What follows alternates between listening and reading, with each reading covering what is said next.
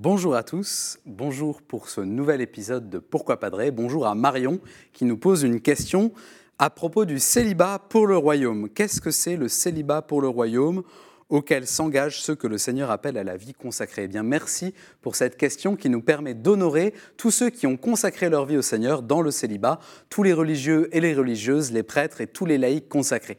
Il s'agit de mieux comprendre ce que c'est le célibat pour le royaume. On l'entend déjà dans l'expression le célibat pour le royaume n'est pas un célibat comme les autres, puisqu'il est pour quelque chose. Tout est dans la préposition pour, qui indique la finalité, la destination, l'horizon.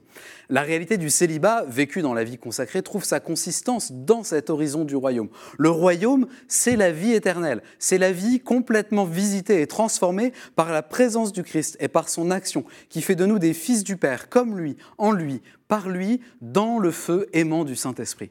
Le royaume, c'est vivre notre vie humaine dans un nouveau référentiel, un repère où les coordonnées ne sont plus simplement l'espace et le temps, mais fondamentalement la communion, l'amour, la donation de tout ce que nous sommes à Dieu. L'horizon du royaume, c'est notre horizon à tous parce que nous sommes baptisés, mais il devient plus particulièrement l'horizon du célibataire consacré. Alors creusons cette définition à partir de la parole de Jésus en Marc 12, 25. Il nous dit, lorsqu'on ressuscite d'entre les morts, on ne prend ni femme ni mari, mais on est comme les anges dans les cieux.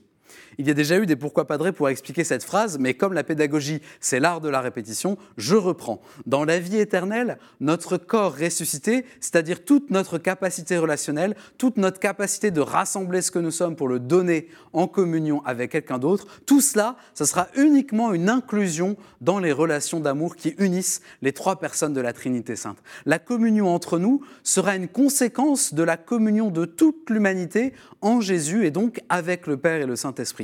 C'est cela, être comme les anges dans le ciel. Priorité à Dieu, tout pour Dieu.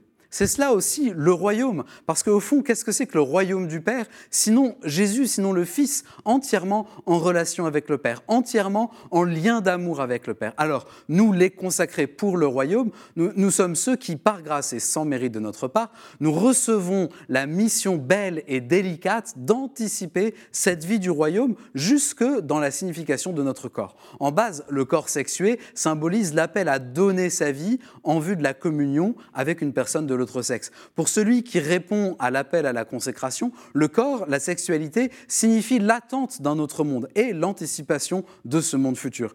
Rester vierge, finalement, c'est manifester à toute l'humanité que l'horizon de la vie, c'est la communion avec Dieu et que cette communion, eh ben, elle rend heureux, elle remplit la vie. Voilà notre rôle à nous les consacrés. C'est un rôle un peu funambulesque, il faut bien l'avouer, mais avec vos prières et un bon équilibre de vie, ça le fait.